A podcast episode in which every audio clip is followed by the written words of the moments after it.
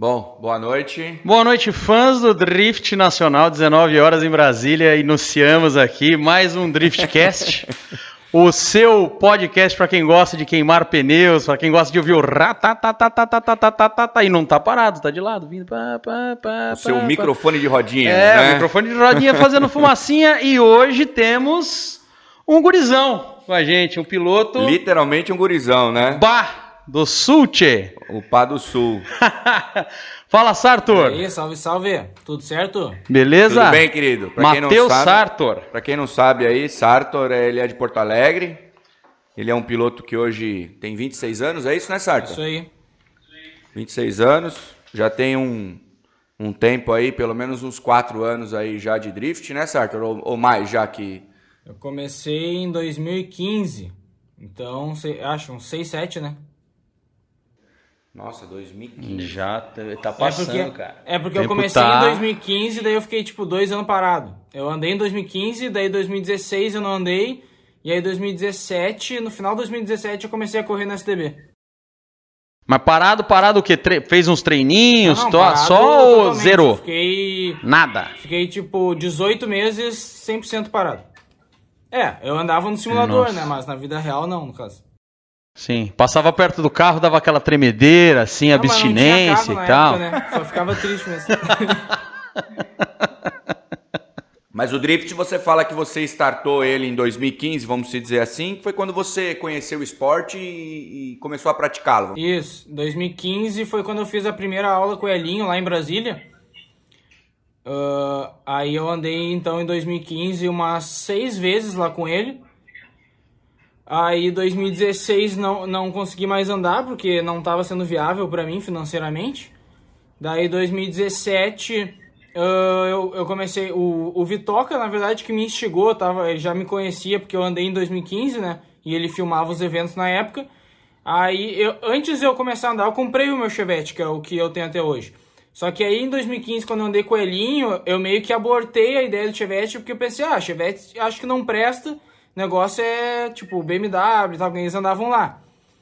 Só que aí a BMW na época era muito pra mim, era muita grana pra montar uma BM. Então eu fiz algumas aulas com ele e depois acabou a grana eu parei de andar, né? E eu pensei, ah, o esporte não é pra mim porque eu não tenho como gastar isso por mês pra ficar andando. E aí... Mas o Chevetão tava lá parado. Hã?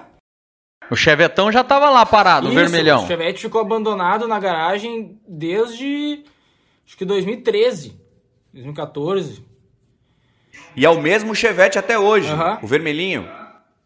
Porque eu comprei Nossa, ele na legal, intenção de montar um carro, de começar a fazer drift.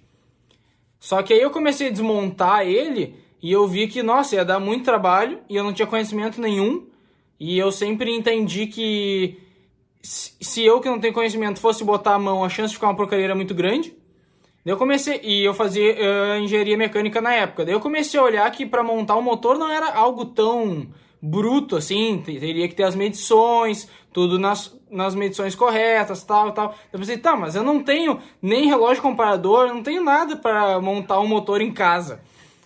E aí eu meio que fui desistindo de montar o Chevette, eu só desmontei ele no caso. Tirei motor, tirei interna, tirei tudo. Você comprou ele original. Chevette original, isso. Comprei ele originalzinho, era de uma senhora de 85 anos. Tinha o carro há uns, uns 20 anos. Imagina ela vendo esse carro hoje. Meu Não, mostrei pra ela, mostrei pra ela.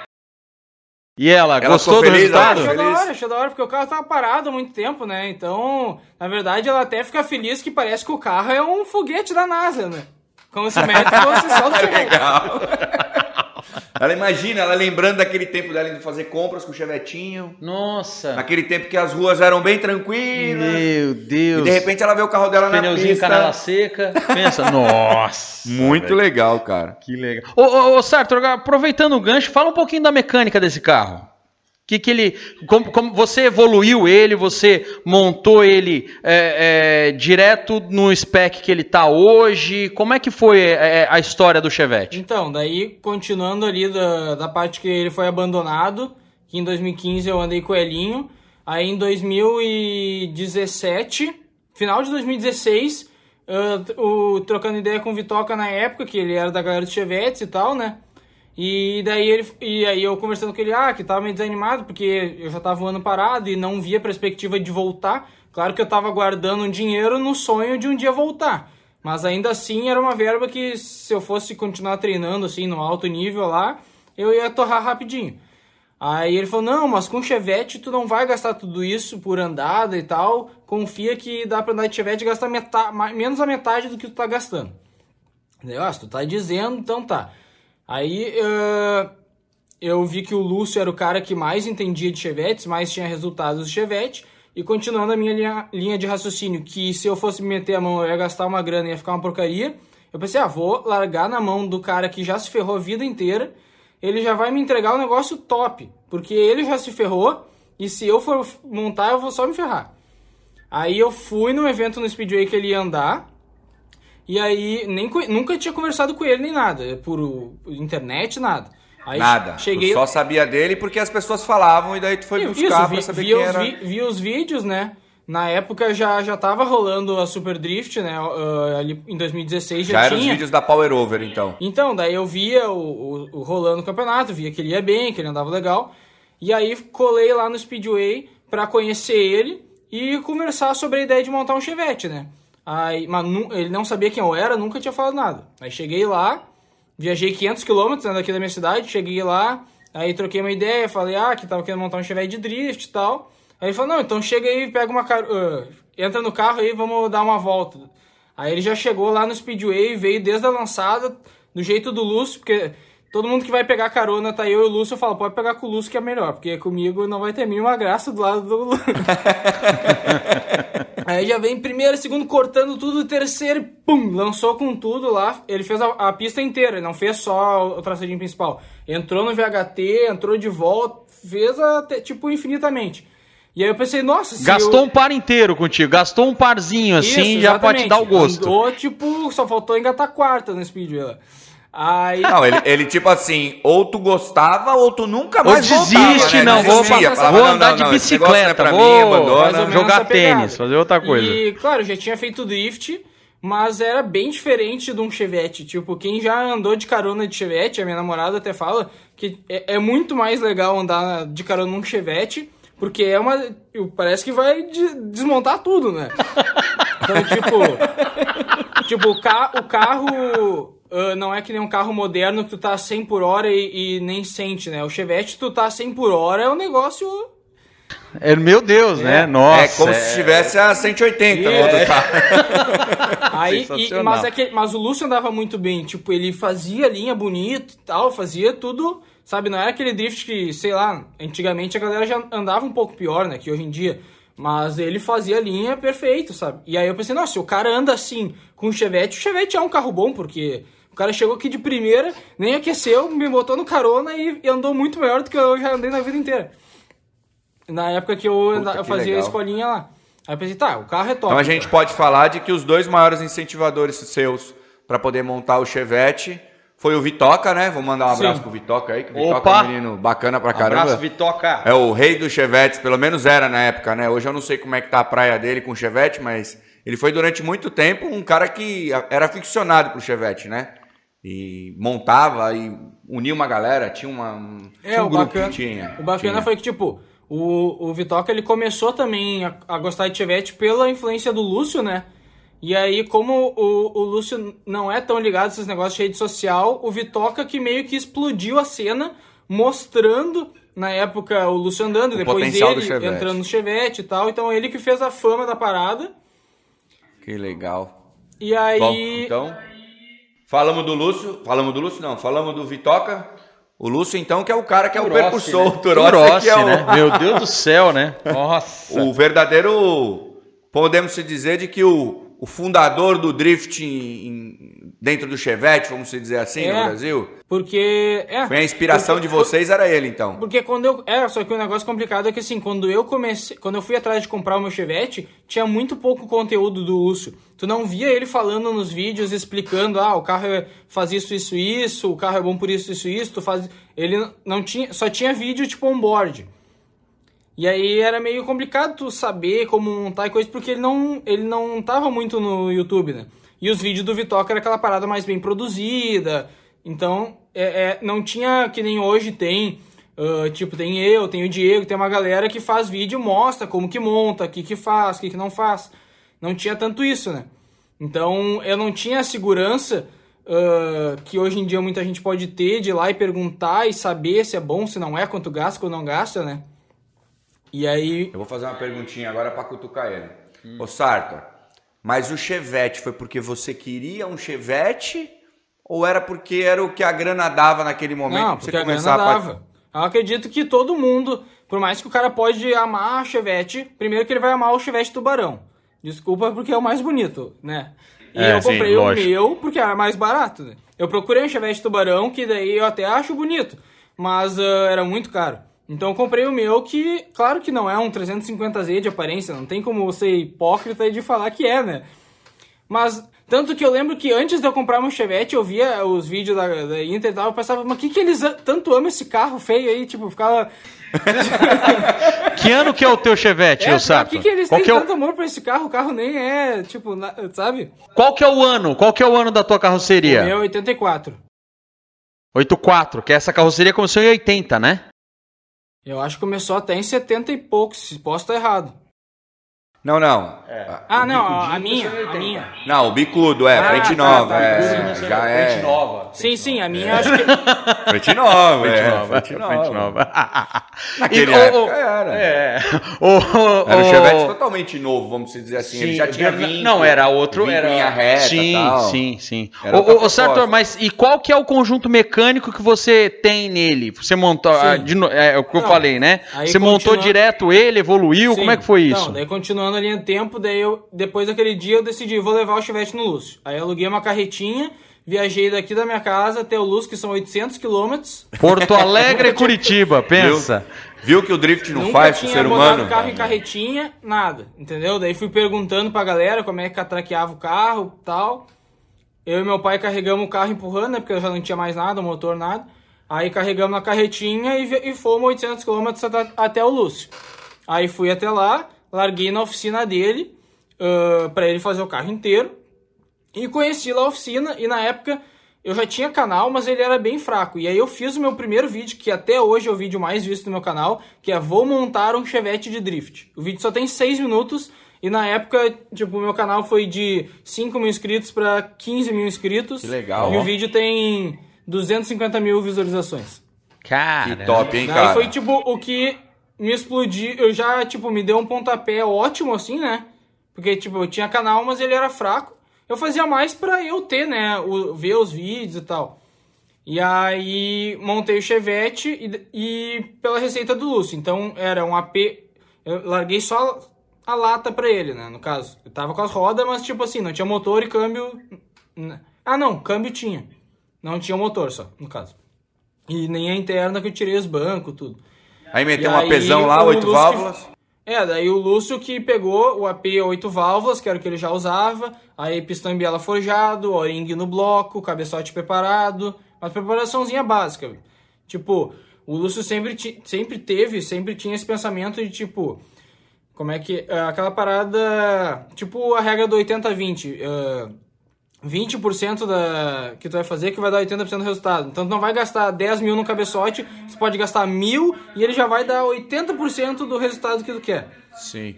Então, tipo, a ah, preparaçãozinha básica do cabeçote, comandinho 49G, que é, acho que é, tipo, é bem básico, é barato. Admissão uh, original, aquela MI. Então foi fazendo assim, que era o barato e bom. Daí ele montou para mim um APzinho forjado, com 300 rodas, deu na época. Ó, uh, legal. Isso que eu ia perguntar. 300 roda, meu. Ô, é um monstrinho, Não, cara. 300 roda? Andei, a primeira vez que eu andei tava com 230 roda, porque foi para testar, né? Uhum. então, e leve, né? O carro é leve, pô. Ele concluiu daí o projeto e a gente foi testar em registro.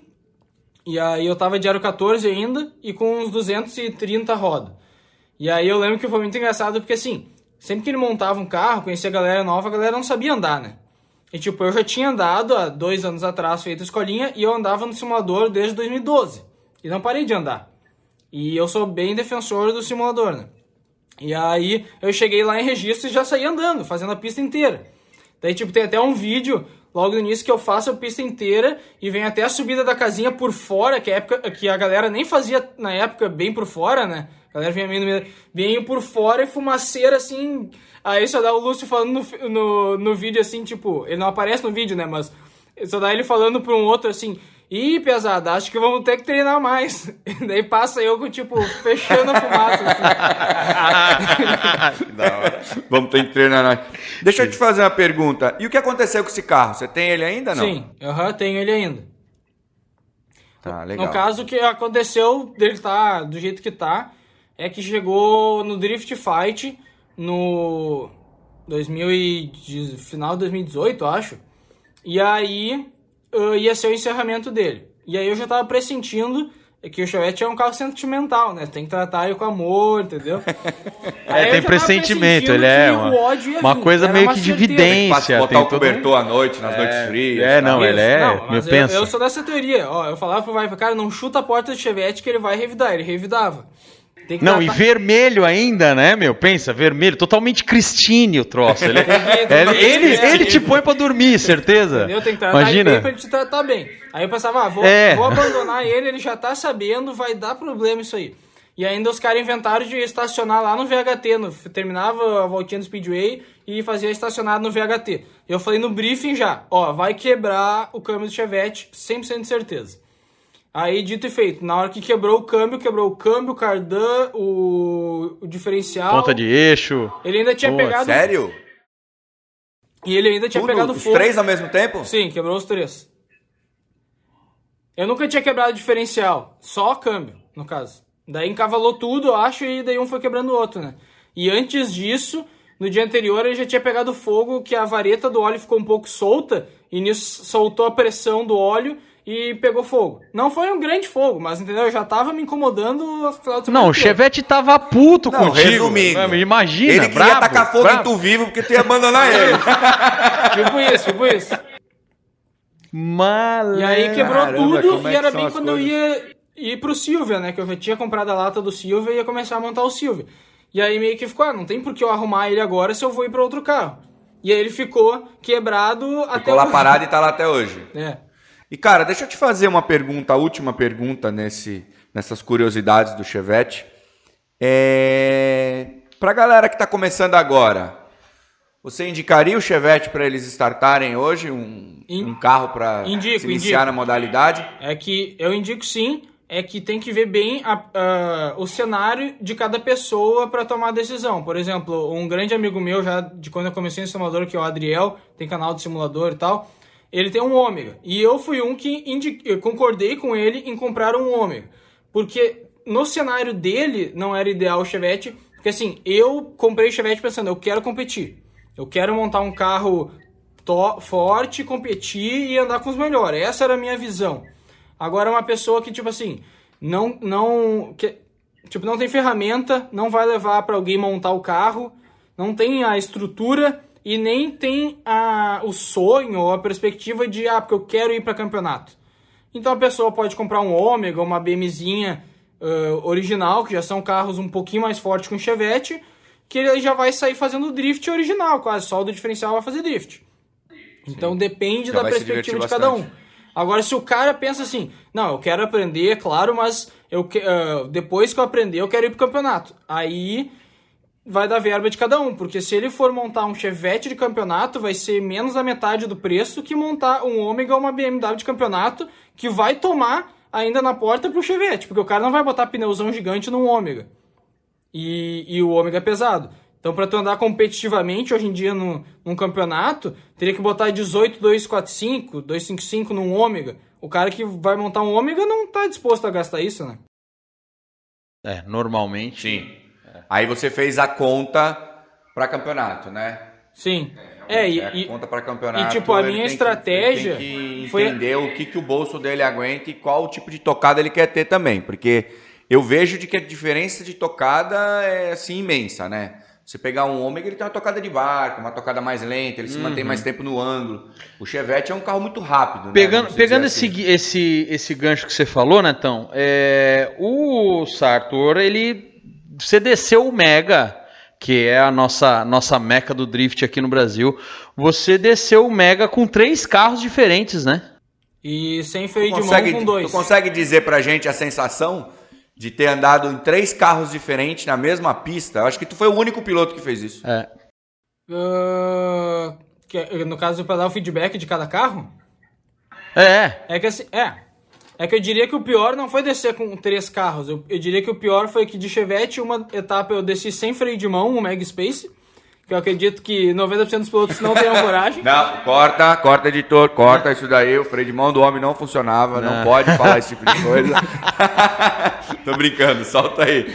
E aí, os, depois teve o Silvia, que quando eu fui descer o Mega Space, ah, o carro nunca tinha ligado na vida um dia antes da gente ir pra, pro campeonato. Então, tipo assim, Corta também, corta, pelo amor de Deus, não vamos falar isso.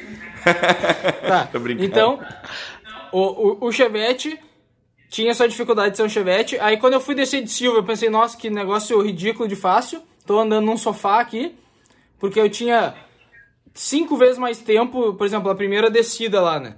Então no Chevette tu desce tudo, chegou lá embaixo, aí tu acorda e pensa, o que, que aconteceu? Eu já não lembro mais nada. Aí o Silvia, tu lançava a primeira curva, quando tu fazia a transição, tu fazia a transição, aí tu pensava um pouco, aí tu, ah, vou puxar o freio de, ah, o freio de mão tá aqui, agora é o carro novo, aí tu puxava o freio de mão, planeta para, Isso. opa, É tipo assim. continua. é, e, e dava pra errar muito. Desculpe tipo assim, falar, mas era como se tu tivesse saído, sem ofender, de uma cadeira elétrica pra ir pra um carro de drift realmente competitivo, vamos dizer assim. Sim. É, não, não que o Chevette Porque não seja o pessoal fala que é muito difícil tocar chevette, Mas é né? porque ele é muito pequeno, né? Então, e muito leve. Então, quando, o que eu comecei a observar ao longo do tempo é que quanto mais pesado o carro e maior as duas coisas juntas, o carro se torna muito mais lento, né? Então o Chevette ele tem as duas coisas combinadas. Além de ser pequeno, ele é muito leve. Então isso faz com que as reações sejam muito rápidas também, né? É, eu falo assim brincando, mas na realidade é que o Silvia é, era- é até hoje o chassi mais usado no Japão, né? É um chassi que todo mundo brinca que fala que é um carro que foi feito para drift, né, Sartor?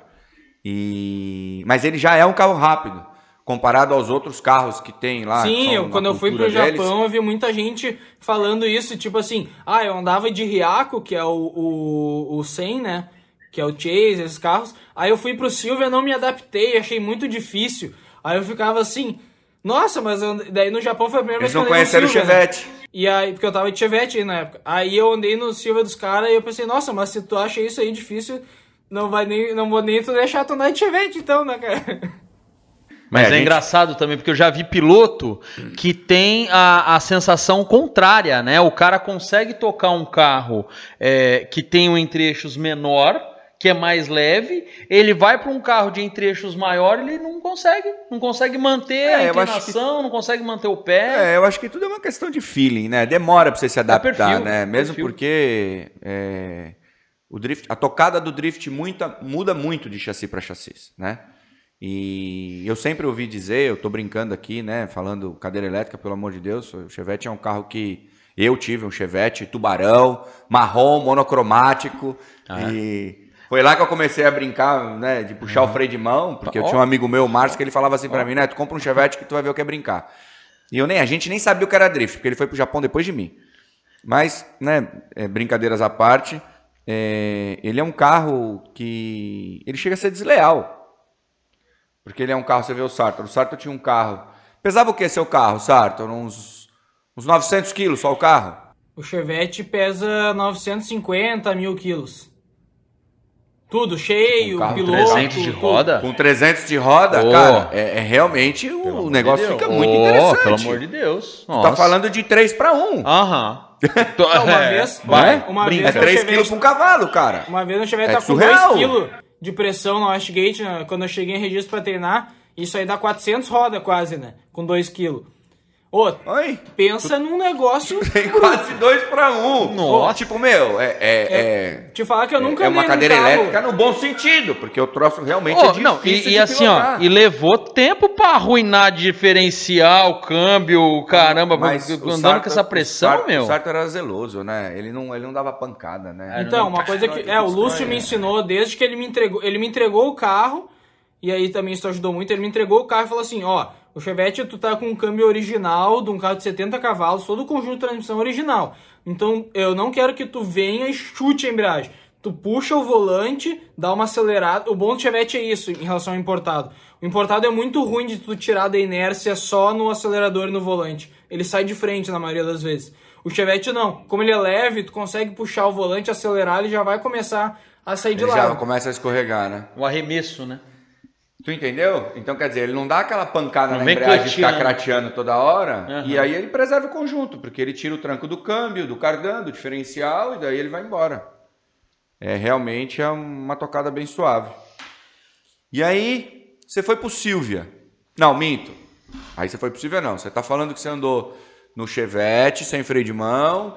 No Silvia, no que parecia Silvia, o sofá que da parecia casa. que tava no sofá da tua casa. Aham. E aí depois você andou com a BMW, que era o seu projeto novo. Olha como é que são as coisas. O cara fez aula numa BMW. Isso aí tu vai ter, que- tu vai ter, tu vai ter que falar sobre isso ainda, sabe? Não, mas vou explicar Aham. pra o vocês. primeiro como- contato dele, Vou explicar pra vocês que o raciocínio é muito bom. Depois eu vou explicar a logística. o teu primeiro contato com o drift foi com a BMW na escola do Elinho. Sim, mas lembrando que eu não tinha condições de montar uma BMW naquela época. Não importa. Mas é, tu vê como são destinos, né? É golpe de vista. O destino é complicado. Aham. Então você andou com, com, com, com a BMW, montou um Chevette, porque era o que você podia naquele momento tal. Você saiu muito bem com ele, né? Porque é só olhar os vídeos do Sartor andando na STB. Né? Uhum. Não, não, A tem gente uma- vai tem falar, uma- tem, A gente tem, ainda vai falar história, sobre isso. tem história. Andou muito bem, por sinal. Um Tem cara história. que né, se despontou bastante. Montou um Silvia, que querendo ou não é a Mona Lisa do drift pro japonês até hoje, né? Porque o chassi S é, o, é, o, é o, o- a coqueluche do negócio, vamos Aham. dizer assim. E tu voltou pra BMW, quer dizer. E aí tu montou uma BMW do jeito que tu queria, né? Da largada, motor one e tal. Como é que foi isso daí? Então, ah, só completando então como é que foi descer o Mega Space com os três. Aí, na verdade, do Silvia para BMW, eu não diria que a diferença é tão grande, e sim o que mais mudou é a minha experiência, né? Então, logo que eu cheguei no Silvia para andar no Space, eu era bem mais inexperiente.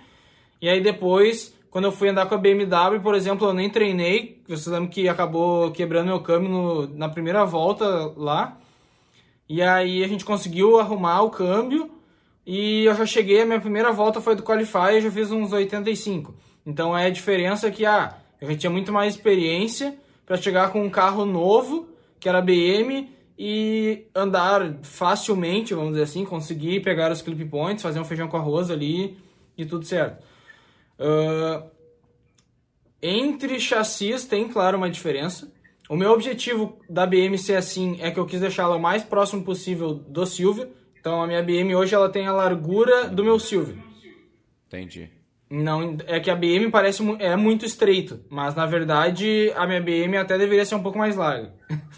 Mas Rapaz do céu, mas você chegou lá parecendo um, um bug. Se não fosse aqueles kit, os Fender que você colocou. Não, é verdade, assustou. Aham. Falei, rapaz, onde ele vai com essa largura toda? Não Tipo, é? A BMW tava mesmo assim. É, o, o, o Sartor, você mensurou a, a largura, o quê? De, de extremidade de pneu?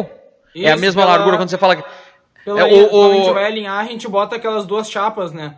E aí Tá. que vai dar a medida entre rodas. Como eu uso a mesma roda, da, tipo, a mesma medida de pneu, né? Então, Uhum. não a mesma roda, agora eu uso uma roda mais larga, mas eu uso a mesma medida de pneu. Então, entre, entre centros vai dar igual, no caso. Legal, hein, meu? Tá. É, E eu- aí, pra você, então, foi, foi, foi tranquilo, mas o que, que você mais notou de diferença do chassi S pra E36? O chassi S é mais ágil, né?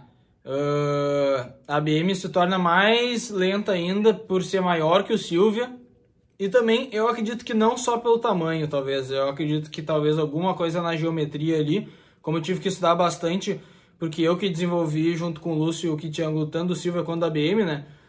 Então eu tentei deixar as geometrias próximas, tudo, sabe, pra tentar manter a mesma tocada, vamos dizer assim, o mesmo estilo, né? Mas o Silvia ainda era mais ágil.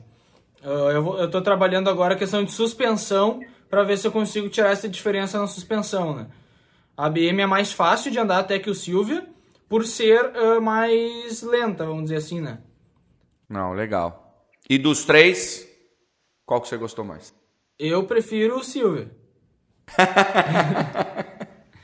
Mas eu já Ô, imaginei que Sartor, isso ia olha- acontecer, né? Tipo, a minha saída do Silvia não foi, vamos dizer assim, porque eu queria, né? Foi porque eu precisava. Ô Sartor, me fala uma coisa. É, você já falou, você começou em 2017, né?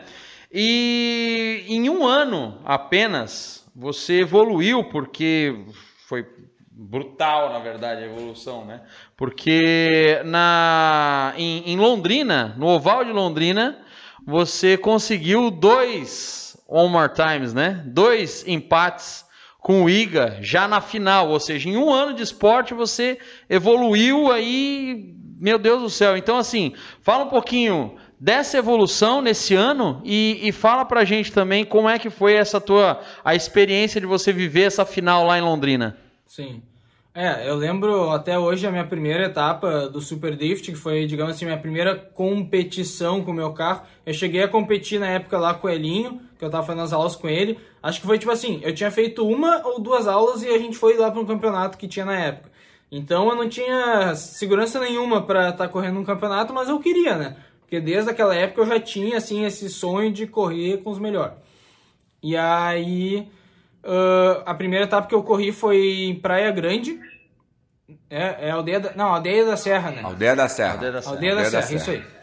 Aí cheguei com meu chevetinho lá, pintura queimada lá da senhora ainda, que deixava no sol durante 30 anos. Tentei colar uns adesivos ali. Ah, nem, nem roda bonita tinha ainda, o negócio tava do jeito que para funcionar. E eu lembro que eu fiquei muito nervoso, muito nervoso. Tipo assim, a confiança que eu tive andando em registro morreu toda na primeira etapa, porque eu ainda não tinha o nível de, por exemplo, chegar numa pista, por exemplo, hoje, depois de muitos anos, eu chego na pista, posso nunca ter andado, eu sei que eu consigo fazer a pista inteira. Claro, não vai ser uma nota 100, mas eu consigo fazer a pista inteira de primeira. Agora, com, eu, naquela época não, eu não conseguia ainda. Eu tinha que dar umas voltinhas de boa, ver como é que eram as curvas, que desacelera, que freia. E aí tu chega no campeonato, os caras já estão a milhão, fazendo tudo. O pessoal já tá nesse nível que hoje eu, eu, eu tô, vamos dizer assim, de chegar na pista e já fazer tudo, né? E aí, nossa, lembro que errei. Aí tinha os aquela. Tinha pneu e, e barreirinha. Acho que era só pneu. Que tipo, botava assim pra não passar de uma. entrar numa curva errada ali, assim, né? E aí eu rodei. Fechava a pista com pneu. pneu, a- o outro acesso. É. É, daí já rodei, bati no pneu, já dei uma amassada no chevette. Eu, meu Deus, eu não conseguia fazer aquele negócio. eu lembro do O Thiaguinho espírito falando... da, da competição é, é diferente, né? Quando você chega pra competição e você precisa se preparar, é um negócio meio complicado, né? E, e, e- e tem o, o- É muito demarcado onde tu tem que passar, então, quando tá andando livre numa pista, é muito mais fácil, né? Agora eu lembro que daí, tipo, na primeira curva já cortaram metade da curva, que era pra ninguém fazer inside, era pra fazer outside. Daí eu, nossa, mas agora acabou metade do meu espaço aqui, que já tava difícil, tá mais difícil ainda. e aí, depois disso, acho que teve Speedway, que eu fui e na época deu problema no freio de mão e eu tava bem começando, então eu lembro de ter muito medo de ter que lançar sem freio de mão, mas lá que eu aprendi a, a não precisar do freio de mão, porque eu tive que lançar de terceira lá e baixar a segunda no chevette e tudo sem freio de mão. Né? Aí lá eu ganhei minha primeira batalha, que foi na, acho que, é- não sei se era repescagem, mas eu tava lá embaixo, tava indo mal ainda, né? Ah, que aí foi contra o Bud, S15, até tem um quadrinho aqui. E aí, que legal. Daí foi a primeira batalha, daí eu, opa, tô melhorando. Opa. Aí depois teve a etapa do Rio de Janeiro. Aí a etapa do Rio eu venci a primeira, que foi contra o Boss, eu acho. Não, é, acho que foi contra o Boss. E aí depois peguei o Barion de. Mustang e empatei com ele. Daí eu lembro que até o Lúcio ficou tirando sarro, ó, os mecânicos do Barion estão falando aí, ô cara, como é que tu tá, vai perder pro Chevette, não sei o quê. Porque tipo, fui lá de Chevette e empatei com né, o pessoal que tava com os carrão, coisa e tal. Aí depois da- do empate eu acabei perdendo, mas. Ah, né? Eu perdi ainda porque eu rodei, porque eu não usava kit ângulo de Chevette, né? Então era muito fácil de rodar também, porque virava pouco. Fez né? até um vídeo sobre isso, né? É. É. Aí.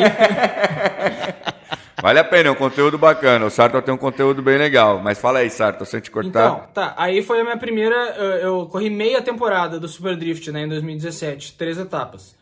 E aí depois teve o ano de 2018. Aí não lembro se a Londrina foi a primeira etapa ou se teve alguma. Teve a CPA, eu acho, né? Foi a primeira, 2018. Uhum. Aí fui na CPA, uh, andei já melhorzinho. Eu lembro que eu peguei o, o Alex, que eu acho que tem a oficina da Speed Racing hoje, né? Uh, ele tava com uma BM Turbo e tal, consegui ganhar dele, que já era um piloto também bom, assim. E aí, e eu já tava começando a andar melhor, assim, ainda cometia erros, mas consegui, tava começando a andar melhor. Aí depois dessa veio Londrina. E, e como eu vejo que eu me destaquei, eu acho em Londrina, eu vejo por dois motivos. Um, que eu já andava no simulador, então eu sabia fazer bank no simulador.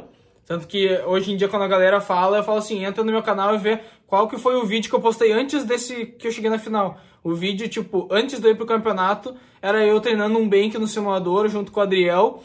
E então a gente já ia pegando a, a, a manha como é que fazia. E outra que eu vejo que a galera do Chevette tem muito menos medo. Não sei por se é porque o carro vale menos, sei lá, ou porque tá acostumado com a ser, doideira. pode ser. mais fácil de achar as Ah. lanternas, porta. É mais fácil, não tem jeito. É, e, e aí chegou lá, a galera ficou com muito medo. Eu lembro que os pilotos estavam com muito medo daquela pista, né? Que era algo diferente, era algo que a margem de erro era bem pequena. Se tu encostasse no muro, a chance de bater a frente e estragar teu carro era muito alta. E eu tava lá tranquilão, só fazendo a minha, sem me preocupar muito. E aí foi indo. Daí quando eu vi, ah, ah, primeiro eu peguei o Bueno, aí ah, ele- na época ele tava com S15, né? O Bueno filho, né? Aí ah, venci dele, aí peguei o Rodolfo Cunha, venci também. Aí quando eu vi já falaram, ah, tu tá na final. Deu, opa, uhul. aí Legal pra caramba. É, eu tava bem tranquilo, assim, eu nem tava, tipo, pensando muito, sabe? Ah, preciso vencer do cara. Eu só ia fazia a minha volta. Claro, dava o meu melhor, assim, mas nem pensava muito se ia ser difícil, ia ser fácil, só ia lá e fazia a minha volta. Aí, claro, quando chegou daí na final, daí eu já fiquei um pouco mais nervoso, né? Porque eu tava na final contra o Riga, que era... Tipo assim, os outros eu, eu acreditava que eu podia vencer. Não que eu não acreditasse que eu podia vencer do Riga, mas ele era o cara mais difícil de vencer ali, né? Daí eu fui, eu fiz até uma volta mais, mais arriscada ainda do que eu vinha fazendo, daí tanto que eu raspei no muro nas duas voltas, eu acho. Na primeira não chegou, eu só rasgou o banner, e daí na segunda ah, bateu no muro. Aí empatou duas vezes, só que eu lembro que eu tava ficando sem pneu, na época não tinha patrocínio ainda. E aí eu tava ficando sem pneu e tava empatando, e no empate tu pode botar pneu novo, né? Porque daí tu vai dar mais uma volta. E aí eu, ah, não vou poder botar pneu novo, porque esse é o que eu tenho. lembro disso. E eu tava lembro com disso. menos potência também, não tinha visto. Na época eu não entendia tanto ainda a Fulltech, ali, os, os parâmetros, né? E então eu só ficava olhando a temperatura e pressão de óleo na FT300. Pra não quebrar o motor. Isso, temperatura e pressão de óleo. temperatura- só olhava isso. E daí eu não, eu não sabia olhar quanto que tá vindo de pressão, por exemplo. E aí eu tava com 1,2. E pra andar com 300 rodas tem que estar com 1,5. Então com 1,2 tava um pouco fraco também pra fazer a pista, sabe? E aí foi indo até alguém cometer um erro, bem dizendo. né? E aí eu, eu, eu tava vencendo na, na, na lead e perdendo na chase. Então quando eu ia na lead eu fazia uma lead melhor, mas quando eu ia na chase eu fazia uma chase pior. E ficava nessas, né? Até que uma hora alguém ia errar alguma das posições que tava fazendo melhor. Que foi o que aconteceu. Daí na terceira eu não consegui, eu não raspei no muro e fiz uma lead ruim. E aí, como eu tava perdendo a chase por ficar pra trás, daí eu perdi a, terceira, né? Mas já foi muito top. Aquele dia, lembro que, que eu ainda eu tava, claro, crescendo nas mídias sociais, mas lembro que aquele dia foi um boom que eu abri o Instagram no final do dia eu tinha ganhado mil seguidores. Nossa. Na que época eu legal. tinha, sei lá, 3, 4 mil seguidores, sabe? Era bem no início. É. né? Não, esse esporte é encantador, né, cara? E, e me fala uma coisa, foi lá que você subiu no pódio a primeira vez. Sim. Como é que foi essa sensação de ficar em segundo no campeonato da Super League Brasil, tipo, liderando, é, estando somente atrás do, do cara que já era o líder, vai, que nem você mesmo falou que era muito difícil de ser batido. Sim. Como é que foi essa sensação pra você? Pra, pra muitos, tipo, que me acompanhavam, era praticamente que eu venci, né? Tipo assim, ah, empatou duas vezes de chevette, tu venceu. É, tipo isso aí. Isso aí. É, e aí, e, e, e para mim também era uma grande vitória porque era a melhor colocação que, que alguém de Chevette já tinha conseguido. Tipo, o Lúcio pegava pódio várias vezes, mas ele ficava ali terceiro, quarto. Eu não lembro dele pegar segundo. E aí eu peguei segundo, eu era tipo o aprendiz ali, vamos dizer assim, né? O ápice do negócio, né? É, daí eu, né? Não, foi bem da hora.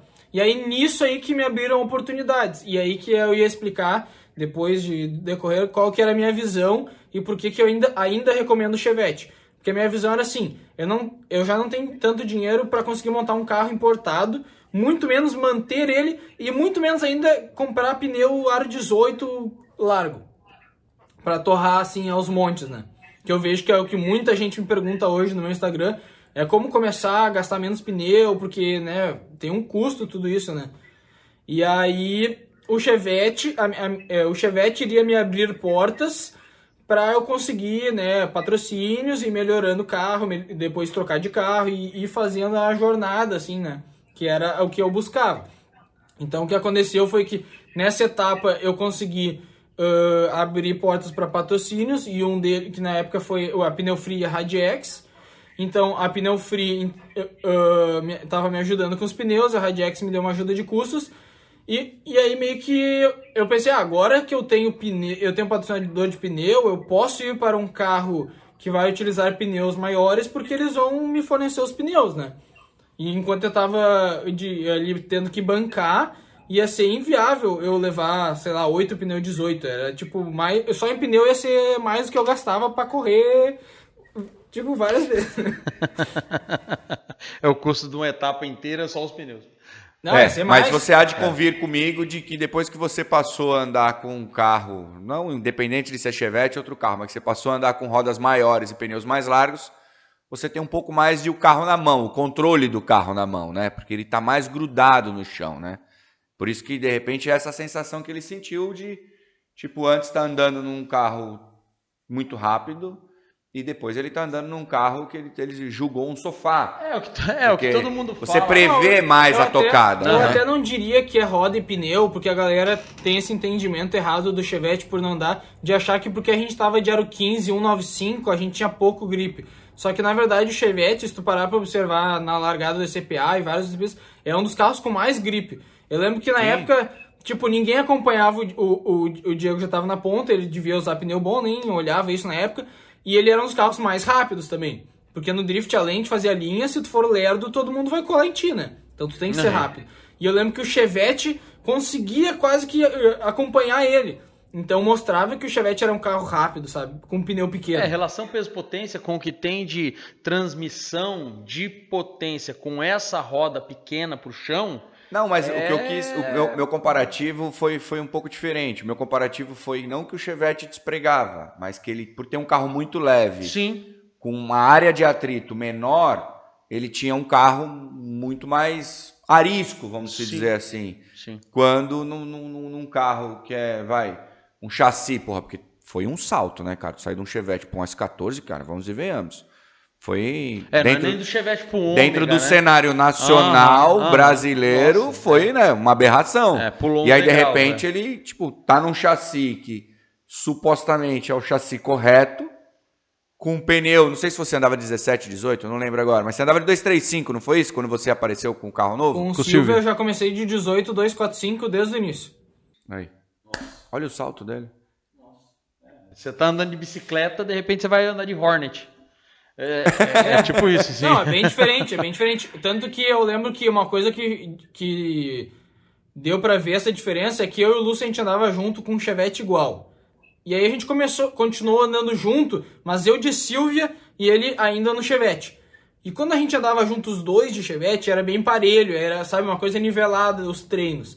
E aí quando eu fui pro Silvia, assim, ficava gritante a diferença que faz um carro, porque tipo assim, não mudou o piloto. Então, eu e ele a gente andava junto, no mesmo nível, as batalhas eram disputadas, sabe? E eu fui pro Silva, eu comecei a, tipo assim, a gente tá na curva, e aí o meu carro pegava e... Oh, sabe? Então, tipo, ele é, falava, ah, o Chevette, uh, o Silva tu erra, aí tu dá pé e pum, tá aqui na minha porta. O Chevette eu erro, eu não consigo mais te Esquece. buscar. Eu tenho não que acertar mais. e ficar do teu lado. Ô, certo, você treina onde? Na maior parte das vezes a gente treina em registro. Registro mesmo? Sim. É sempre uma viaginha pra você, hein? Sim, pra mim são mil quilômetros. Nossa. Caramba. Mas no sul não tem uma pistinha, não tem um cartódromo, ve- alguma coisa aí? Não, eu, eu tô conseguindo agora com o Velopark aqui, eles eles estão apoiando o drift. Só que a questão que por enquanto, quer dizer, é, naquela época não tinha pista. E mesmo se tivesse pista, não tinha preparador de drift.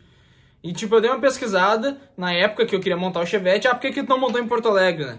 E eu pensei, ah, não tem ninguém que entenda de drift, os caras vão me cobrar uma nota, porque eu dei uma pesquisada em preço, eles iam me cobrar muito mais, porque eles eram da arrancada, e arrancada é É outra Então, história, é. é. é, então eles iam me cobrar, iam jogar um preço lá em cima pra montar uma Chevette que nem ia ser um Chevette de drift, enquanto eu podia ir lá e largar na mão do mestre dos Chevettes de drift e, e, e ia gastar menos e ter um carro infinitamente, infinitas vezes melhor. É, e assim, só esclarecendo para quem supostamente possa achar que é a mesma coisa, é, não tem nem comparação, tá? Porque assim, as, é, os níveis de funcionamento de um carro de drift com um carro de arrancada, o motor é muito mais elástico, você precisa de uma faixa de torque e potência totalmente diferente daquilo que se usa na arrancada, então realmente é, não, É, a gente vê não dá muita para gente comparar. A gente vê muita gente É cometendo esse erro, né? né? Não outra tem nada a ver uma coisa Nada com a outra. né? É, é. A gente vê muita gente cometendo esse erro no drift, que é, às vezes pega um preparador que é mais da arrancada, o cara chega com um motor, às vezes até um Chevette AP. Aí o cara prepara de uma maneira que não é ideal pro drift. Aí ele chega com um, um lag absurdo de motor. Então, tipo, tu já tá num carro difícil, aí tu pega um motor que tem que girar 5 mil pra vir torque, sabe? O motor que o Lúcio montava era só acelerar, em 3 mil já tava, tipo, 40 kg de torque. Então, Tudão. e. Sarto, deixa eu te falar. Cara, eu te acho um cara determinado, conservador, né? E. O que te fez mudar o chassi? Você pensou bastante? O que, que foi o estralo que te deu de tipo, vou sair do Chevette, preciso de um carro, vai, de repente, mais competitivo? O que, que te motivou isso? Qual foi o. o então, é. a hora que a já tava- chavinha virou? Basicamente, o meu raciocínio na época foi o seguinte, ó, fui muito bem com o Chevette, então, tipo assim, claro que tinha como melhorar, mas começava, ah, eu sempre tive na balança o seguinte, na época, o Chevette eu gastei 30 mil reais pra montar, e eu sabia que pra montar um carro importado, sei lá, vai gastar pelo menos 80 mil, mas eu pensava assim, se eu for começar, se eu for botar um câmbio, claro que o 260F no Chevette é 4 mil, Aí mais a embreagem nova, multidisco, 3 mil. Daí tu vai somando, eu pensava, eu vou chegar quase no preço do importado e vou continuar andando no Chevette. Ele vai quebrar menos, vai, vai vir angular mais, mas eu não perdi lá pro, pro Riga em Londrina por ângulo, nem por quebra, nem por nada disso. Então, se eu quiser chegar no topo, eu, eu vou ter que ir para um chassi onde eu consiga batalhar de igual para igual pro pessoal que tá com os chassis top. E aí, como Então você entrou- estava limitado no Chevette. Hã? Você chegou num ponto, você estava limitado no Chevette a sua evolução. Não, eu não considero, é, é meio. Não sei nem, a, a soberba, assim, dizer que eu tava no nível máximo, sendo que eu tava correndo um ano. Mas a evolução que eu ia ter de onde eu tava até onde eu ia ir com o Chevette ia ser muito menor, né? Do que se eu pegasse esse dinheiro e montasse um carro importado. Então foi isso que eu pensei na época, né? E aí, na época. E, e esse é um dos motivos que eu digo pra galera que mesmo que tem dificuldade de entrar na cena, ir nos eventos, conversar com a galera, que isso vai, vai te trazendo oportunidades. E uma delas foi a amizade com o Hashimoto, que é lá de Curitiba, que é, é- já era bem amigo do Lúcio. E o Hashimoto é o cara dos carros japa, né? E aí, e aí eu já era já tinha uma amizade, assim, né? ai- Ainda conheci ele há pouco tempo, mas já estava começando a formar uma amizade. E apareceu uma oportunidade para ele de pegar um motor SR. No caso, apareceu um Silvia, motor SR, tudo completinho. E aí ele falou, cara, fica com a lata, eu preciso, eu preciso desse motor. Vamos fazer assim, tu pega, a gente compra junto, tu fica com a lata e eu fico com o motor. Beleza. Nossa, é um negócio assim, ó, que não tem nem o que falar. Hashimoto é meu pai até hoje. Tipo, se não fosse ele, com certeza eu não tinha comprado um Silvio, sabe? E aí ele me Não, deu ele essa- é, ele é bem parceiro pra essas coisas. Ele é um cara que É, até hoje agrega bastante no demais, esporte demais, também. demais, demais. É, e é aí boa. ah, ele, ele, né, me deu essa oportunidade, eu abracei a oportunidade. pensei- Tanto que eu comprei o Silvia, foi mais ou menos depois da etapa de Londrina, e a galera só viu o carro, tipo, um ano depois. Então, porque, tipo... eu- É, eu estreou consegui- com ele em 2019, No né? Mega. É, quando ele foi pro Mega. Então, porque no caso eu não tinha dinheiro pra montar o importado, eu ainda tava correndo Chevette. Só que, eu pensei, só que daí eu juntei um dinheiro pra comprar a lata do Silvia. E ele ficou parado um tempão. E aí eu fui juntando dinheiro pra ir comprando as pecinhas. Daí um ano depois estava lá o carro pronto. Mas aqui não, entendeu? A galera acha que a coisa assim do nada. É, Turminha. brota, né? Brota. É, Fecha é o igual- olho, vou dormir é igual- hoje. Amanhã eu acordo. Não, carro é, novo na garagem. é igual os, os vídeos que Não, eles é- fazem do YouTube agora. Você joga a coisa, ela pum, Joga a aparece. chave e cai é, é, é, é, essa geração. O cara dorme pensando no, no- no GTRzinho lá pequenininho, de repente ele acorda, É, olha, aham. tá ele Ó. dormindo do lado dele. Ô, ô, então, Sartor, é, nós vamos falar um pouquinho de, de como foi 2020, mas para terminar essa questão da tua evolução, você está falando que em 2019 você é, montou o Silvia, é, evoluiu até o Silvia, mas é, é, a gente sabe que você teve uma experiência no Japão. Onde que essa tua experiência no Japão se encaixa em tudo isso aí? Me conta um pouco das pistas, os carros, pessoas que você conheceu lá. Como o que que foi, o que que você absorveu dessa tua experiência no Japão? Ah, E então, quando foi permeado nesse, nessa, nessa linha do tempo aí? Com, quando isso aconteceu? Eu fui pro Japão antes da etapa de Praia Grande. Eu acho que foi. Não tenho certeza se foi depois de Londrina, mas foi nessa temporada aí. Foi aquela 18. etapa de Praia Grande que choveu bastante e tal. E. Então, daí antes da. Eu, tipo assim, eu cheguei do Japão em Praia Grande, no caso. Então. É, foi isso mesmo, que você desceu no aeroporto em São Paulo e veio direto na época. Isso. Então, ah, daí eu fui pro Japão. Na época foi eu, o Coque, o Gustavo Chagas e o Jekles. Daí a gente se, eh, se juntou para dividir um carro lá, porque é bem caro assim tu chegar e comprar um carro, né? E aí eu fui primeiro que eles, eh, porque eu já tava planejando ir com o Juan na época, uma galera, o Juan acabou não indo. Aí meus pais quiseram ir também. E aí foi, primeiramente foi eu e meus pais. Aí o Igor do BR Clube TV me buscou lá no aeroporto. Nossa, hum, tipo, ah, conheci o Jabuti lá, que eu não conhecia tão bem na época. E aí meus pais ficaram em Tóquio e no fim eu nem fui pra Tóquio. Eu fiquei na casa do Igor, junto com o Jabuti. Fazendo drift. Não, não. ah, Queimando ah, no primeiro momento ele ficou nos levando no, nos restaurantes, conhecer as oficinas. Nossa, tipo, não tem como agradecer. A experiência foi absurda.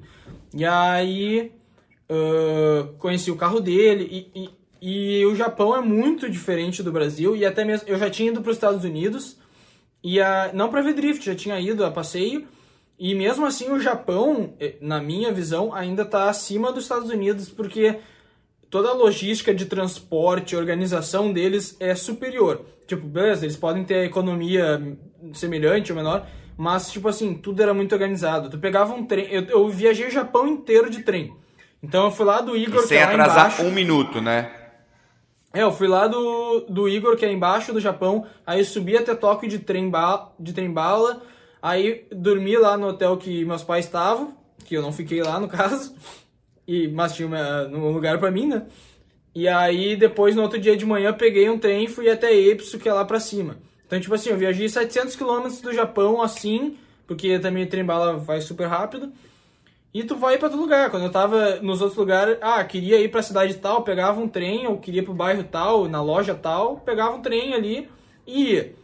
Só que eu passei alguns momentos assim de desespero, porque tu, digamos que, o exemplo que eu sempre dou é assim, digamos que tá lá ah, o desenho e aí tá escrito banheiro, vamos dizer. Aí tu, pergu aí, aí tu pergunta pro cara e ele te mostra aquele desenho e te diz ali é o banheiro. Daí tu, beleza. Tu pode chegar no outro dia, tu vê o mesmo desenho na parede, tu não vai saber que aquilo é banheiro. Já esqueceu, né? Não, porque é muito. Isso não é um desenho simples, sabe? São Então, tu não tinha Não, porque o banheiro tem toda a história. O desenho banheiro- do banheiro tem a história do banheiro, de como ele foi criado, a pessoa que Não, chegou, não a primeira é, pessoa porque- que desenvolveu. é essas coisas Aí que tem são muito- Não, eu vou explicar pra vocês como é que funciona, gente. O kanji é assim, isso ó. Tem um traço, esse traço é o caminho, é o caminho da pessoa que queria, estava com vontade e chegou no banheiro. Aí o que ela fez? Ela fez xixi. Aí o xixi é aqui. Aí você, não, não, ela mudou de ideia, ela fez número 2. Aí tem o número 2. É, é, kanji é assim. É assim, por isso que você não memoriza. não. É, aí o, o que me salvou é que hoje em dia, naquele, já tinha o Google Translate e ele funcionava com câmera. Então tu podia bot- filmar, eh, botar a câmera em direção àquela escrita japonesa. Santo e ele- Google. e ele te dava a tradução em tempo real em inglês. Claro, não 100%, mas te ajudava bastante. Então, É, ele falava uma pra você, olha, acho que isso é o banheiro, vai lá. É, isso. e aí. Não, foi muito da hora. Uma, a primeira coisa que me chamou muito a atenção lá é que a gente é acostumado aqui no Brasil com os carros de drift. Lá os carros de drift são muito bonitos. Tipo assim, o carro do Igor, body kit, os canardezinhos no para-choque. Tudo, tipo assim, top. Parece o Need for Speed, assim, tudo do mais top, né? Roda bonitona e não sei o que. E aí eu, nossa, tipo, teoricamente o Igor era um cara, não era profissional nada, né? Era um cara que gostava de drift, tinha um carro de drift. E eu, nossa, o carro do cara já é mais bonito que o nosso, qualquer um do Brasil. e aí isso me chamou bastante atenção. Aí eu, ele me levou, levou eu e Jabuti pra pista aquela... Ah, agora eu acho que. Não sei se é Suzuka Twin, que ele vai sempre lá, que teve a etapa do Japão que o Fausto deu problema na embreagem esses tempos. Foi Suzuka mesmo. É, então, daí ele me levou nessa pista e a gente conheceu o pessoal lá que também tava andando e deixaram eu dar uma volta, o Fuji lá, deixou eu dar uma volta no S15 e no Riaco que ele tinha. O S15 era original, então ele era bem fraquinho. E foi a primeira vez que eu andei num Silver, do lado direito. E o riaco dele era tudo que dava. Era 700 cavalos, câmbio de supra, forjado, sei lá o que, sei lá o que lá. E daí eu andei nos dois e foi minha primeira impressão. Ah, tá, só dá um segundo. É que veio o cachorro aqui. Ah, tá.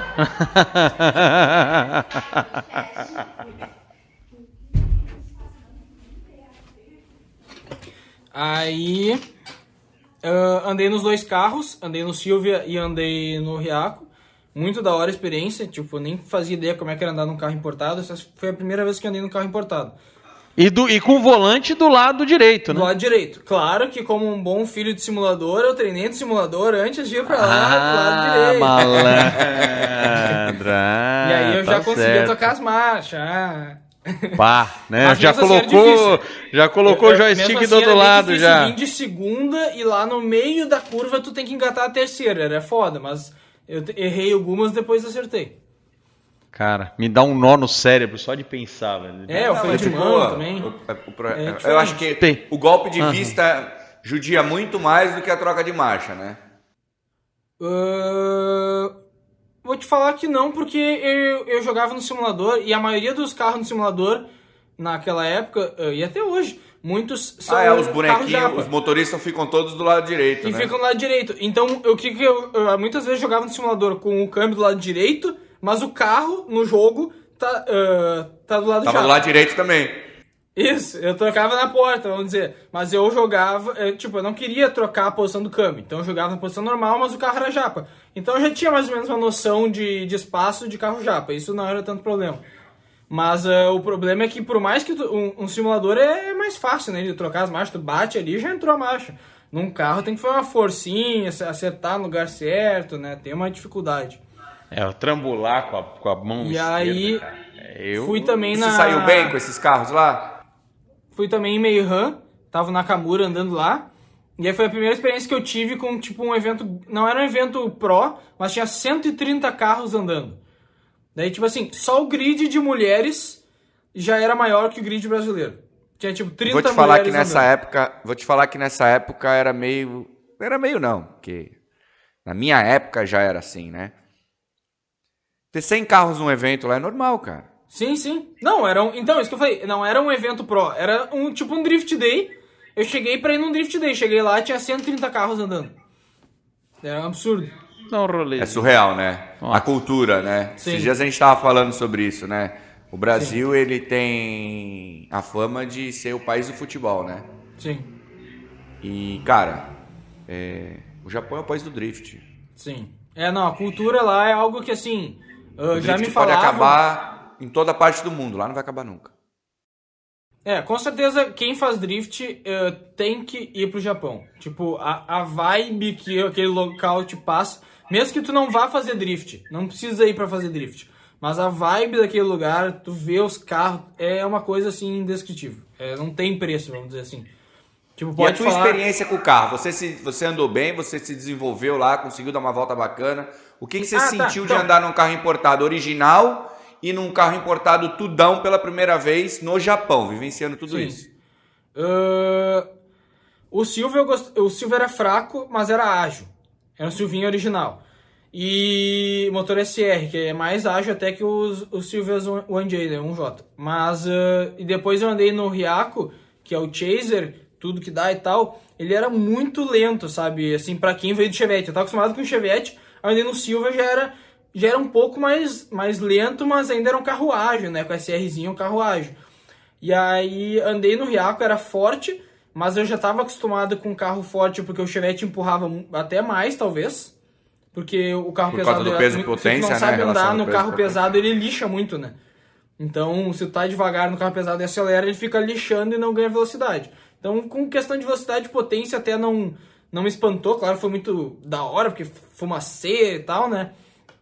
Mas o Riaco era bem lento. Eu lembro de lan- que eu lançava com tudo, daí eu olhava onde ficava o freio de mão, daí eu botava a mão, daí eu puxava o freio de mão. Tipo, É a tocada mais lenta. Mas você sabe que o japonês gosta dessa tocada, não pelo fato de ser lento ou não, é porque depois que você lança o carro no drift, Você aproveita, né? ele se mantém mais tempo de lado também, né? Aham, Você aproveita mais a a, barca, tocada, a barca né? ela tende a ficar mais tempo de lado. Então, tipo, é outra tocada. É não, tu conseguia fazer, no diferente. Riaco conseguia fazer uma linha mais top. Eu no Riaco andei bem melhor, assim, quem tava filmando de fora, do que no Silvio. Porque o Silvio era fraco, então tinha que ter. eh, tipo assim, eu tinha que ter mais tempo, tempo de treino pra conseguir fazer uma coisa bonita no Silvio. E lá no Riaco, que era um carro mais pesado e tal, e potência, tu conseguia fazer uma, uma parada mais bonita, né? E aí depois a gente foi pra Epso, dividiu o carro lá, eu, o Coque, o Chagas e o Jeffers.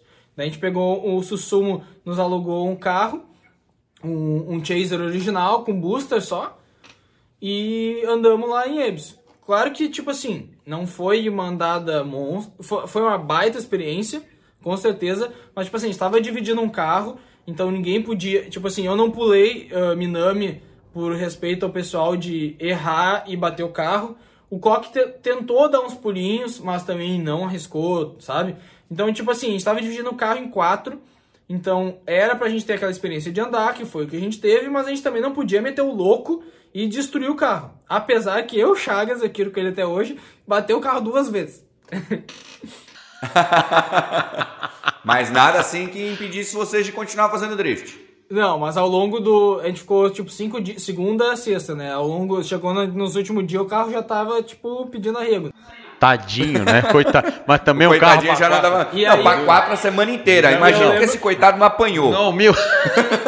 Não, e sem manutenção nenhuma, né? Só a, a- as coisas iam parando de funcionar, a gente parava de usar. Tipo assim, o freio de mão, que era original, parava de travar porque, sei lá, ia vi- vidrificando, não sei como é que fala. Aí eu só parava de usar. Aí eu lembro que foi engraçado porque eu era o cheveteiro alucinado por andar. E o carro ia ficando ruim e eles iam querendo parar, não querendo andar. O Coque, o Coque até era mais iniciante na época que hoje, né? E ele não se sentia confiável em andar um carro sem freio de mão. E eu vinha lá em Epson Norte Corsa, que é aquela que tem a subidinha, sem freio de mão, sem nada, cheveteiro alucinado e e jogava o carro aí. Então podemos dizer que você aproveitou muito bem a sua estadia lá no Japão. Sim, sim, demais. E, e ah, agradeço muito a todo mundo que, que é de lá, que nos deu essa oportunidade de estar saindo aqui do Brasil, porque assim, se se eu, tipo, se o Igor, o pessoal, tudo, o Susumo não tivesse no, o Fuji, não tivesse nos dado a oportunidade lá de, de testar o carro, de conhecer a cena, eu ia ser só mais um turista lá, ia ter muito menos experiências do que eu tive, né? Então, tipo, eu sou muito grato demais ao pessoal que me recebeu, assim, sem palavras. Tipo, me buscaram no aeroporto, sabe? Uh, me levaram pra casa deles, me levaram em tudo que é pista, para conhecer tudo. Então foi muito louco, muito top mesmo.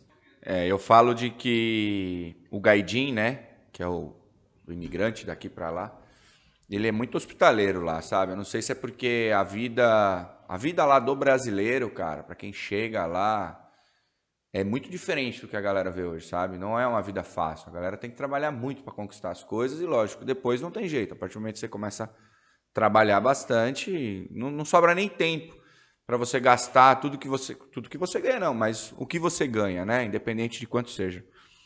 E, cara, é, vou até aproveitar agora, mandar um abraço para todo mundo lá no Japão que nos assiste, né? É, é, algo assim bem bacana. Várias pessoas de lá mandaram mensagem para mim também, para a gente falar até mais sobre um pouco, né, dessa história deles, tal.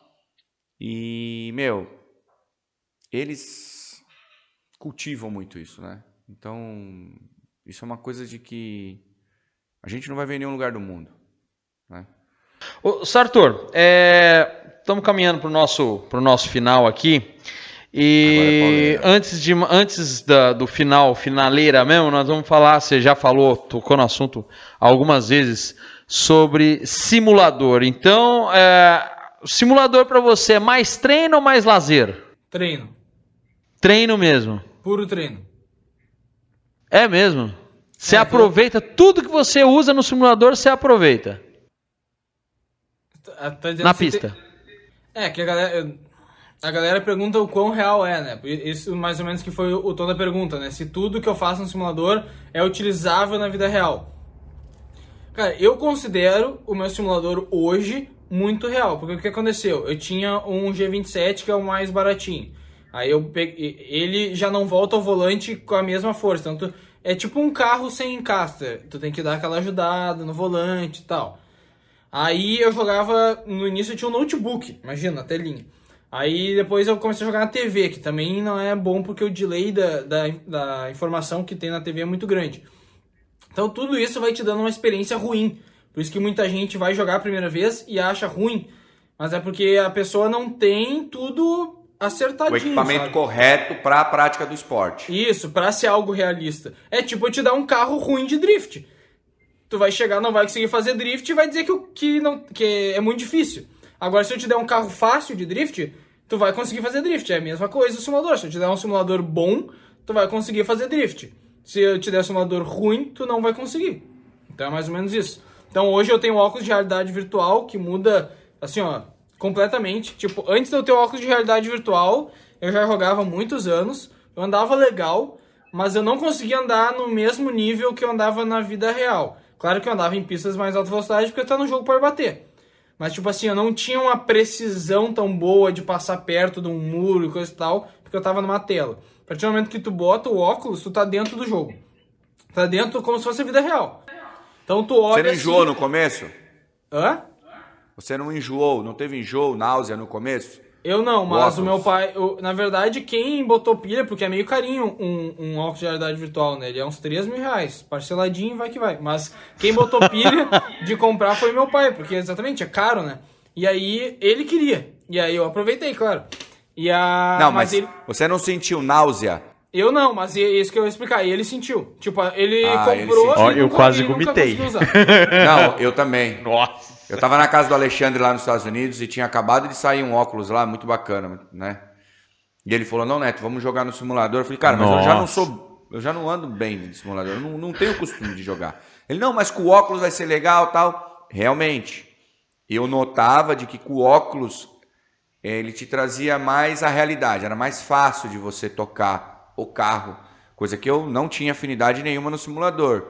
Porém, eu comecei a, a ficar com ânsia, cara. Aham. Eu parei. Eu, eu, eu, eu experimentei. Eu, meu, não dá. Eu experimentei. Tem gente no... que nunca consegue.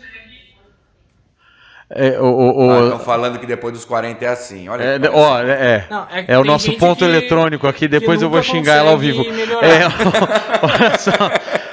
Eu, eu usei o, o, o óculos uma vez num, num evento que tinha um simulador para andar em Brands Hatch de Fórmula 3. Neto, eu dei quatro voltas. Conseguiu dar quatro ainda, bebê? Quatro, não, mas bichão. na quarta volta, na entrada da reta, assim, eu, o troço veio, eu, eu bem, e pá, me enfiei debaixo do pneu, falei, chega, deu, vou pro banheiro. É, eu, mas eu você conheço, não, foi de boa. Eu conheço gente mais velha, geralmente, é, é, verdade que gente mais velha costuma ter mais enjoo, isso é verdade. Mas uh, eu conheço... Eu conheço gente mais velha que Foi isso então hoje. Acaba agora a Driftcast pra você. com o uh, ex-piloto Matheus Sartor. Tem a gente deseja uma ótima tipo, aposentadoria pra você, Sartor. Deixa ele falar, fica quieto. Tipo assim, Desculpa, se, tu, se tu fica olhando muito, virando muitos olhos, tu tem que ficar, o teu olho tem que ficar parado e a tua cabeça se mexer. Então acontece muitas vezes a pessoa não tem experiência, bota o óculos e fica querendo mexer só os olhos, por exemplo, para olhar pro lado, tipo, tá com a cabeça parada e quer só olhar assim pro lado como se estivesse na vida real. Isso tudo uh, dá mais chance de ficar enjoado. Tipo, eu posso fazer isso, porque eu não tenho enjoo nenhum. Mas uma pessoa que tem tendência a ter labirintite ou algum tipo de. Tipo, meu pai, quando ia nos parques de diversão, aqueles 4D, 3D, também ficava enjoado. Então era bem provável que ele ia ficar enjoado, né? Agora, Uh, é, isso já é um indício. Se tu vai num parque de diversão e fica enjoado, provavelmente tu vai ficar enjoado. Mas caso tu não fique, talvez seja só o costume e, e acostumar com o negócio ali. Né? Não, mas é 100% isso que você falou, na verdade, porque o, o, o cara, o instrutor do simulador, falou assim: então, mas você fixou o teu olhar num ponto? Eu falei: não, eu estava tentando acompanhar. Ele falou: não, esquece, esquece. Isso aí você vai gomitar mesmo. Tem jeito. É mesmo, porque a gente dirigindo também num carro, a gente não fica fazendo drift, a gente não fica assim. É. Tipo, o carro mandou de lado, tu torce a cabeça e mantém. É, é uma realidade. É, é. Pode olhar todas as nossas imagens dos ângulos, eles estão assim. Mandou para outro lado, é a mesma coisa. Então, quer dizer, né? Às vezes é porque nós estamos acostumados. Bom, velho, né? Bom, velho, velho, velho, velho. Não estava acostumado, não estava ah, acostumado, pessoal. Não estava acostumado. Anos 80, filho, não tem conversa. Anos 80 é, é isso aí. Eu, eu, tenho, eu tenho mais idade que o Chevette dele, pensa. Já era. 80, é, eu sou, eu 00. Sou, eu sou final de 70, então já não vou nem falar nada, vai ficar pior ainda pra mim. Ô Sarto, a gente vai finalizar com você, que é um quadro que a gente tem, que é um na porta. No caso, você vai ser um na porta com o Matheus Sarto. Tem que ser rápido. Você tem que responder as perguntas assim, com o que vier na cabeça, tá? É, se você errar não tem problema, mas é mais ou menos isso. Não tem. O que, que é? Nosso ah, ponto mais... eletrônico nos canta. É, oito um minutos. Eletrônico. Nós temos oito minutos. É. Bom, vamos lá. Na porta com o Matheus Sartor, então. Sartor, rapidinho, o que te vem na cabeça? Drift, eu vou fazer até. Morrer. Caraca, esse é o cara, mano. Agora sou eu, hein? Uma teimosia. Essa eu não entendi, desculpa. Uma teimosia sua. Tá, mas é relacionado ao drift que é pra falar tudo? Sim, sim, sim. Não. Relacionado ao drift ou uma coisa que você saiba que, que, que você. Não, você é teimoso. que me chama atenção, assim, primeiro a falar, mas que eu, eu parei, é ficar balançando o volante. Quando eu comecei no drift, o Lúcio ficava me xingando que, ah, tu fica jogando esse simulador aí, vocês ficam com essa mania aí de ficar balançando o volante. Daí isso é verdade. Era uma mania do, do volante, aquele mais baratinho. Daí de ficar balançando o volante. Tá vendo? Tá bom. A melhor volta da minha vida foi? Em Londrina na final. Um piloto se desafia quando. É, não, em Londrina, né? Porque do Silvia também foi. É, né? Foi chique, né? Ah. Vai lá, um piloto se desafia quando? Desafio o Lúcio de BMW. Quando a BMW dele ficar pronta. Não, você não vai desafiar. É assim, um piloto se desafia quando? Ah, tá, tá, tá, não escutei bem. Um piloto se desafia quando tem que estar tá acelerando tudo que dá e tem um muro na frente. Cara, tu hum. dificultou essa no próximo, hein? Sensacional. O momento em que você pensou, putz, eu deveria ter ficado em casa. Ah, tem muita. Tem... Não, não que eu deveria ter ficado. Lá no, lá no Mega Space eu pensei isso aí. Que eu fui dar um zerinho na chuva e consegui quebrar o câmbio. Aí eu pensei, não, eu, esse esporte não é mais pra mim, não dá, não dá, não dá. Ainda bem que é só passageira, né? Porque a primeira pergunta foi drift, eu vou fazer até quando ele respondeu até morrer. É, é verdade, é verdade. É, o Lúcio sempre me dizia assim, ó, cara, se eu, tipo, às vezes vê gente nova começando e aí fica triste e chora, esperneia, não sei o quê. Daí já fala assim, ó, esse aí não, não, não, tá, não nasceu pro esporte.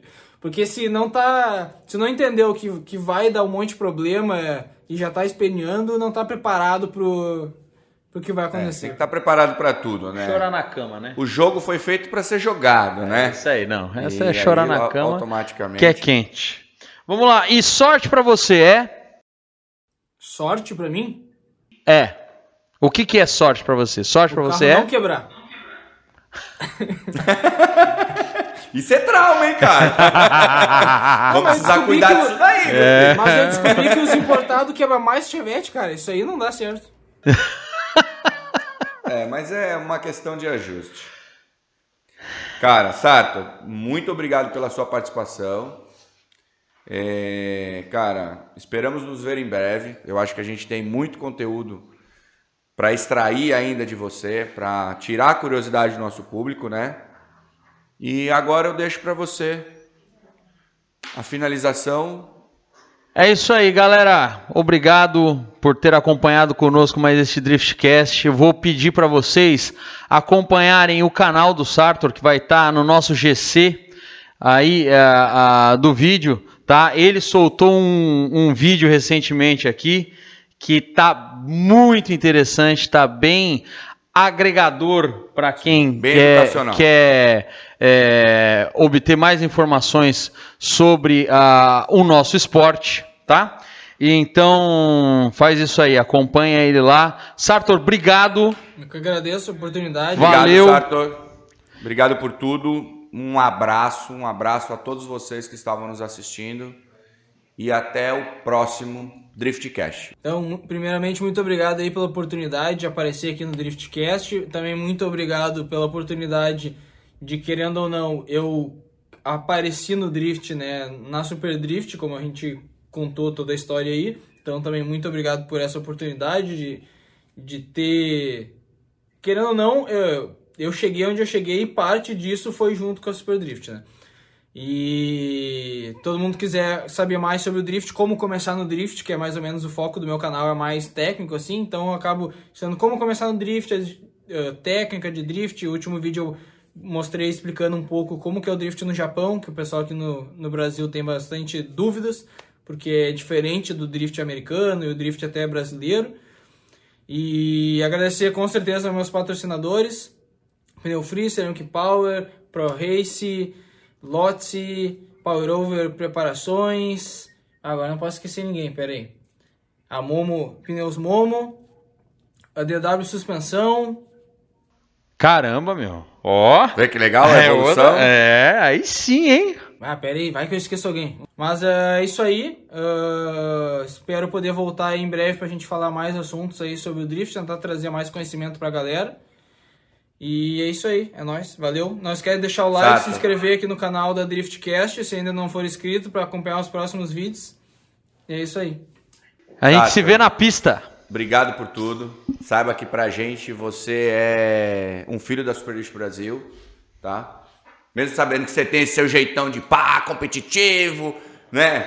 O, o, cara que questiona, não, mas eu quero saber o negócio do pneu tal. É, na pista é na pista, a gente sabe como é que funciona. Isso é muito bacana, a forma Verdade. como você carrega isso. E, cara, estamos aí para a próxima. Pode ter certeza de que a gente tem muita coisa para fazer junto ainda. E o esporte tem muito a agregar com você fazendo parte de tudo isso. Vemos vocês tá de novo na quinta-feira. Grande abraço. Um abraço, gente. Obrigado. Tchau, tchau.